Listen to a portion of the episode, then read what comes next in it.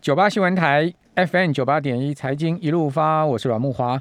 哦，现在所有人最关心就是两个字，叫做疫苗。哦，你看到你所有的群组里面啊，哈，或者说你朋友传来的信息里面呢，全部都是跟疫情疫苗有关的消息。啊，告诉你说，哎，疫苗施打之后啊，施打之前要注意什么啦？好，以及呢，各种疫苗到底是什么样的状况？可是你都知道这些消息。可能有很多是不正确的啊，那我们到底要怎么样去正式的认识啊，正正确的认识疫苗？我们当然今天就要听专家的啊，告诉我们呃正确的知识哈，让大家。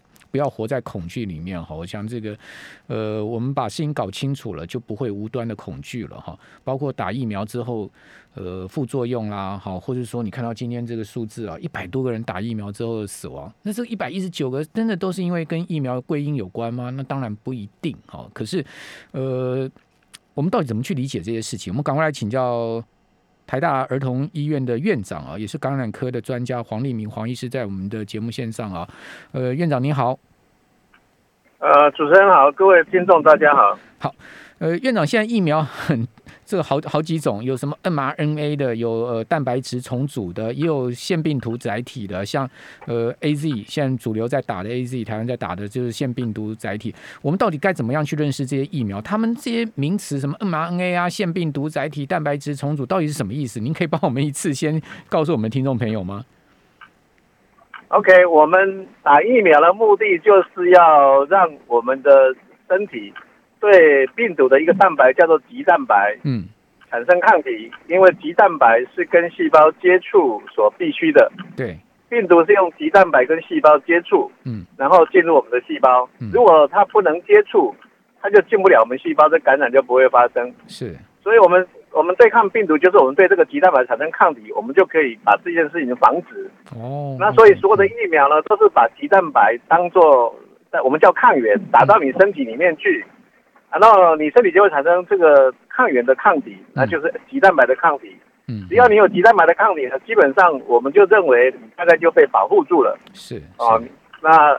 那那所以呢，目前就有几个方，一个方法就直接给你打鸡蛋白，这个叫蛋白蛋白质的疫苗。嗯嗯。那另外一个呢，是我帮你打一个有一支腺病毒。那这个腺病毒其实腺病毒其实跟新冠肺炎病毒是两码子事啊。嗯。可是这支腺病毒呢，我就我就把它修改，我把这个鸡蛋白的基因码呢放在这个腺病毒上面。嗯嗯。所以呢，这腺病毒进入你的身体的细胞里面去呢，它会根据这个基因码把鸡蛋白做出来。嗯嗯。做出来以后，你会产对它产生抗体。OK，那这个就是腺病毒载体。那 RNA 疫苗是什么意思呢？我就直接把这个棘蛋白的基因码呢做成 RNA。嗯嗯。哦，然后我把这 RNA 打到你身体里面去，你还是会做出棘蛋白来。嗯。然后我还是会对它产生抗体。嗯。所以目标都是要产生极蛋白的抗体，可是我用不同的方式，一个是我给你直接给你打蛋白质。嗯。一个我给你一支病毒，第三个是我直接把啊那把把那个核酸送给你好了，那反正你都会产生抗体，就是这个样子。好，那到底孰优孰劣呢？就是说，其他的它的路径不同，但是它的目的是相同的。好，那那我们就会想说，那我们到底该是选择什么样的疫苗？好，因为毕竟有有疫苗可以选的话，那当然大家会选说，哎，那到底哪一种比较好？哪一种是优？哪一种劣呢？这个您您怎么判断呢？我们疫苗第一个第一个看，我们先看有效性就好。有效性就是打下去你会产生有多少人会产生抗体，抗体高不高？对。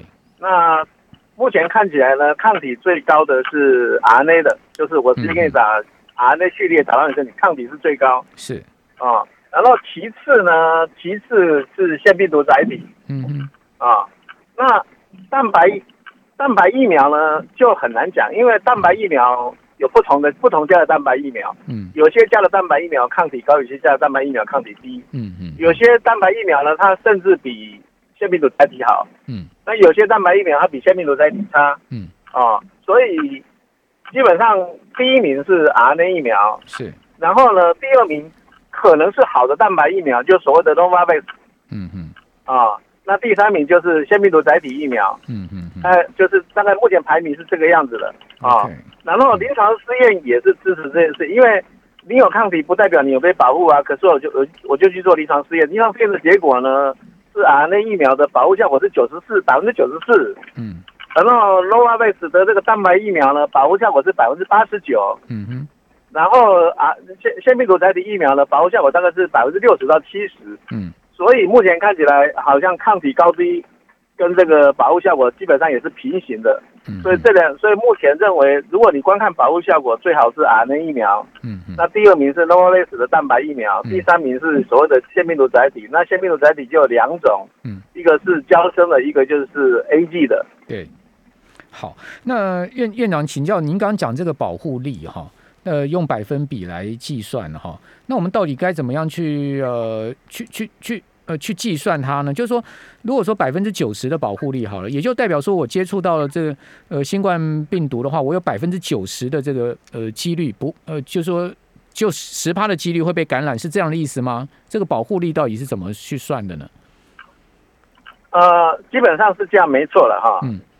就是说，假设我们两个都接触到腺病毒，对，啊，不是我们两个都接触到新冠肺炎病毒，对，啊，同时我们两个都得到，嗯，然后我有打疫苗，你没有打疫苗，嗯，假设有一百个阮先生，一百个我好了，嗯哼，然后这一百个阮先生呢，都得都运气不好，都感染到新冠肺炎病毒，是，那我们认为你大概有百分之九十九的机会会发病，OK，OK，因为你都你接触到病毒不发病是很困难的，对。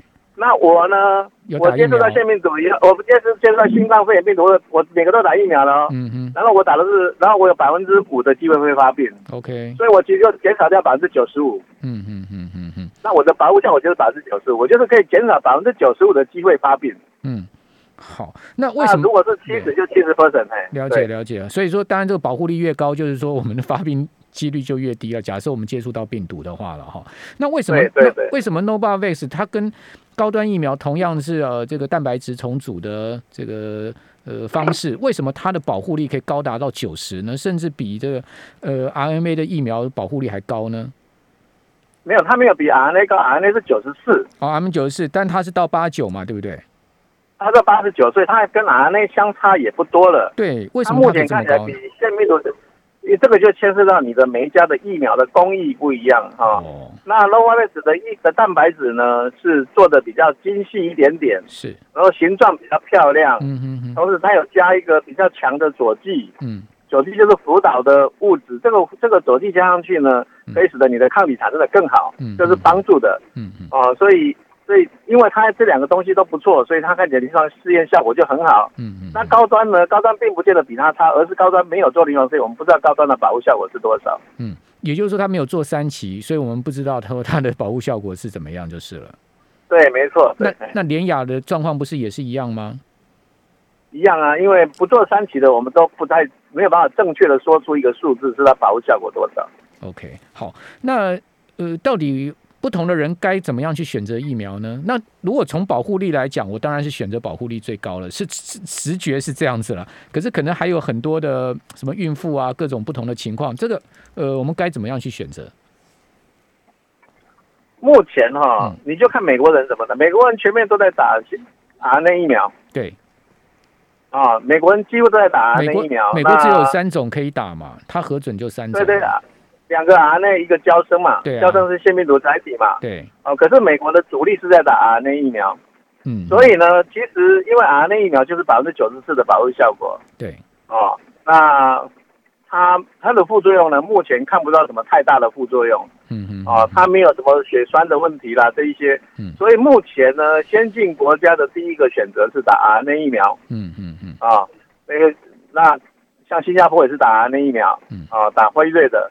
美国是打 RNA 疫苗，嗯啊，那所以呢，如果你光是这三个要选的话呢，你现在第一优先还是打 RNA 疫苗，嗯，可是 RNA 疫苗很抢手啊，对，你不见得买得到啊，我们就两百五十万啊，啊，那诺瓦贝斯呢还没拿到许可证啊，对，这诺瓦贝斯你也买不到啊，对，所以你现在第二个选择你就只剩下腺病毒载体可以用，所以全世界其他国家就很多国家都是用腺病毒载体，嗯嗯嗯，也就是说也就是 A G 的疫苗或者胶生的疫苗，对。好，那呃，为什么胶生只用打一剂，A Z 要打两剂呢？而且要隔到八周以上呢？这是什么道理呢？它同样都是腺病毒载体，为什么他们会有这样的差异性呢？哎，这个很复杂，不过基本上是 是胶生的腺病毒载体效效能比较强。OK，所以它打一针就够了。好，A G 的腺病毒载体疫苗呢，效能稍微弱一点点。嗯哼。所以呢，它如果可以再打第二针呢，它就可以打的跟胶针差不多。是。哦，这是腺病毒载体强弱的问题。这样讲就是一个大概，其实很复杂。不过这是大概就这个样子。好好，对，我们就简单讲，院长不用，我们不要讲的太复杂。好，那呃，有人说说，那既然 A Z 它只有六到七成的保护力哈，您刚刚讲它的可能比较弱一点，那是不是要打到第三剂呢？A Z 打第三剂这样子，我们是不是可以保护力更强一点？这个道理是这样的一个说法吗？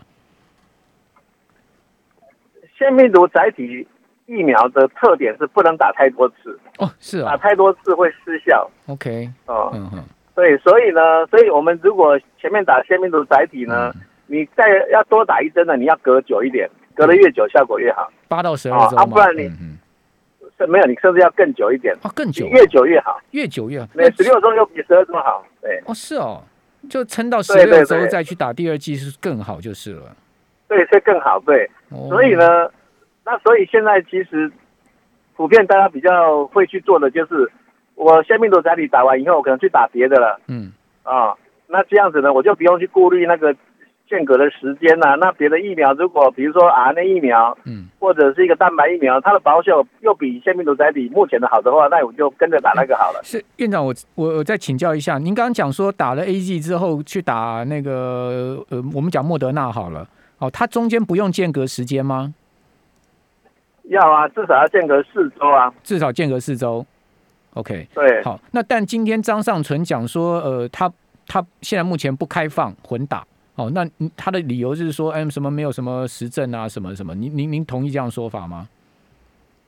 外国是有实证的啦，哈，那不过当然国人是没有实证，这句话也对了，嗯嗯，哦，台湾没有实证，可是国外实证已经出来了，对，国外的实证呢是打了 A G 疫苗以后再打。莫德纳啊，那疫苗的效果是非常好。他是打辉瑞，不过他们两个很像。对啊，对，效果是非常好的。国外的院长，院长，我们先休息一下，我们等下回到节目现场。九八新闻台 FM 九八点一财经一路发，我是阮木华。哦，这个正确的认知疫苗啊，是很重要的事情啊。这个让大家可以呃免除恐惧哈，同时呢，也知道说我们施打前、施打后啊，我们对呃这个疫苗，我们该有什么样。呃，正确的观念了哈。那我们今天请教的是台大儿童医院的院长啊，也是感染科的专家、专业医师黄立明黄院长，在我们节目线上。那院长刚刚这个谈到了疫苗混打哈，您现在建议是什么？如果从您的专业角度，您建议指挥中心，或者说您建议我们呃，应该怎么样去呃认知混打这件事情呢？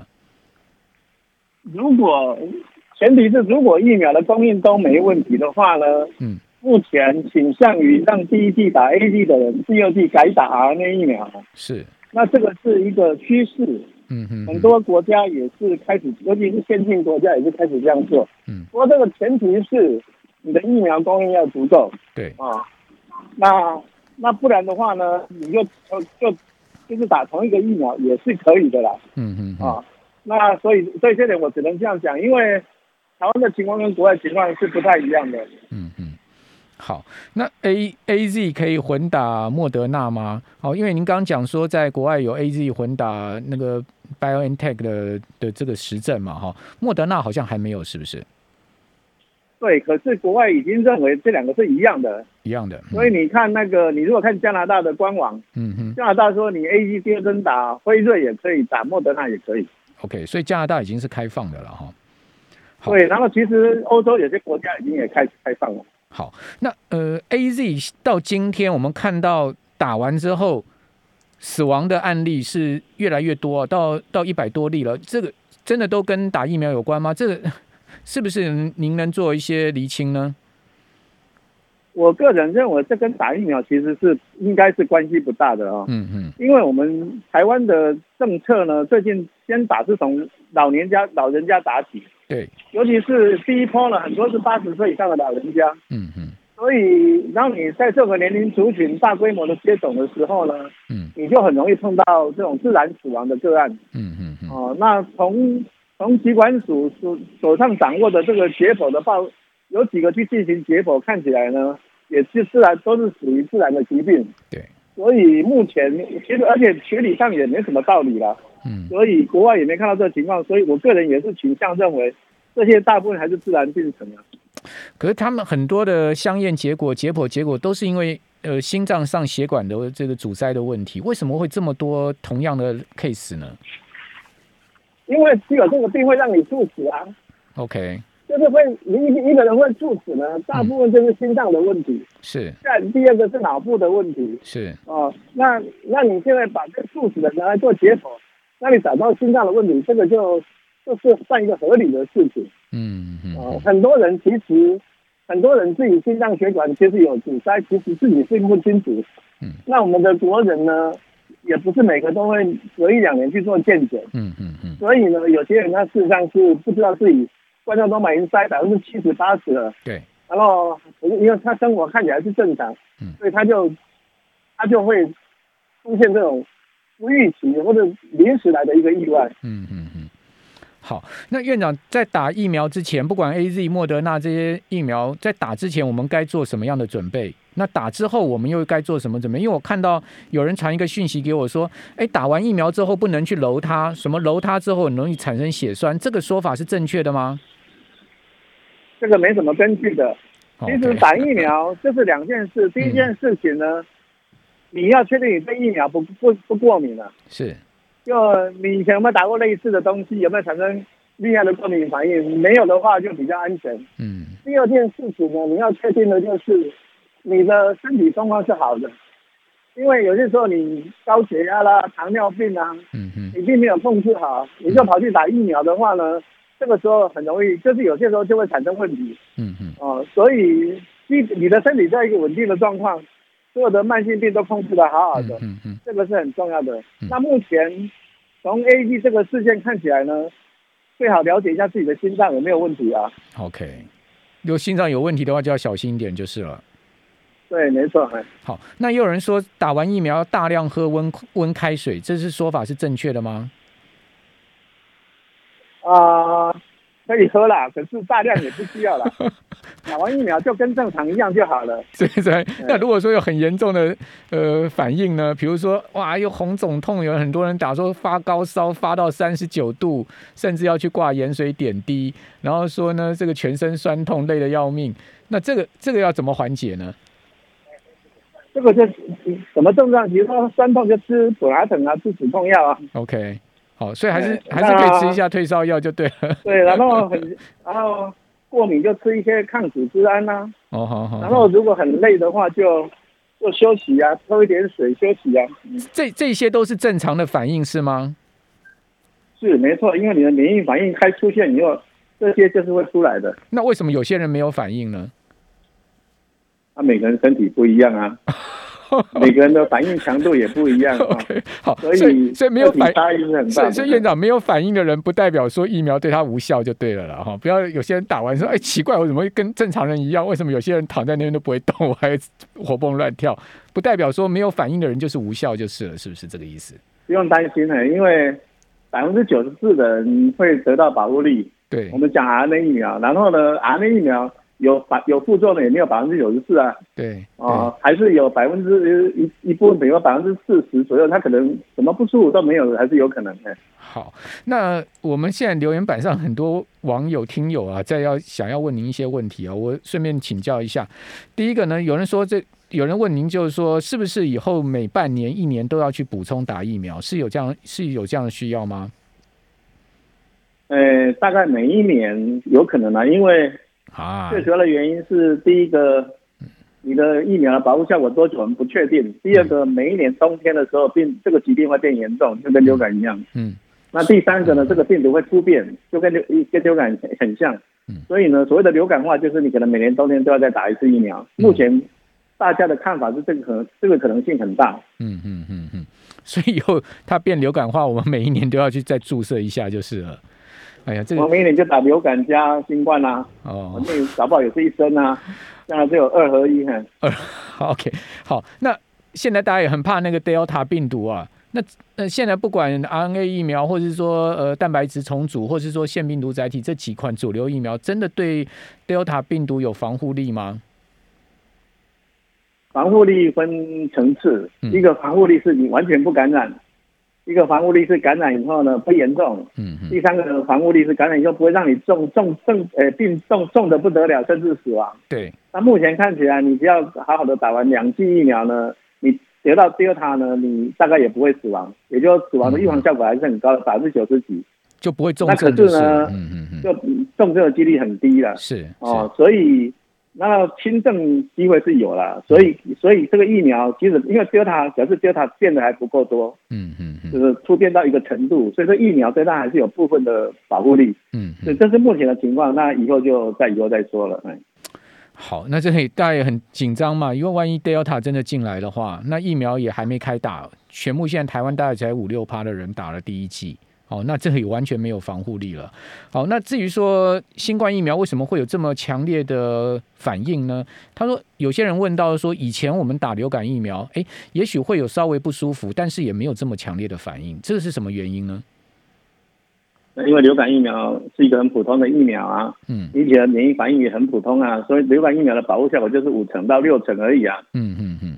那你现在新冠肺炎的疫苗是一个新科技做出来的，它非常强调要产生很好的效果，嗯，所以你的发炎反应就会很强啊，嗯，然后你人就会不舒服，嗯，其实其实收获跟跟付出呢还是有一点成正比的，嗯，所以疫苗让你很不舒服的时候，通常你的保护效果也是不错的。我们讲全人口来看的话，对，好，那所以那你那我们现在打的 A Z。您刚刚讲说保护力六到七成，那那就等于说跟我们以前打的这个流感疫苗对我们保护流感，呃，不要得到流感的这个保护力差不多嘛？是这样的意思吗？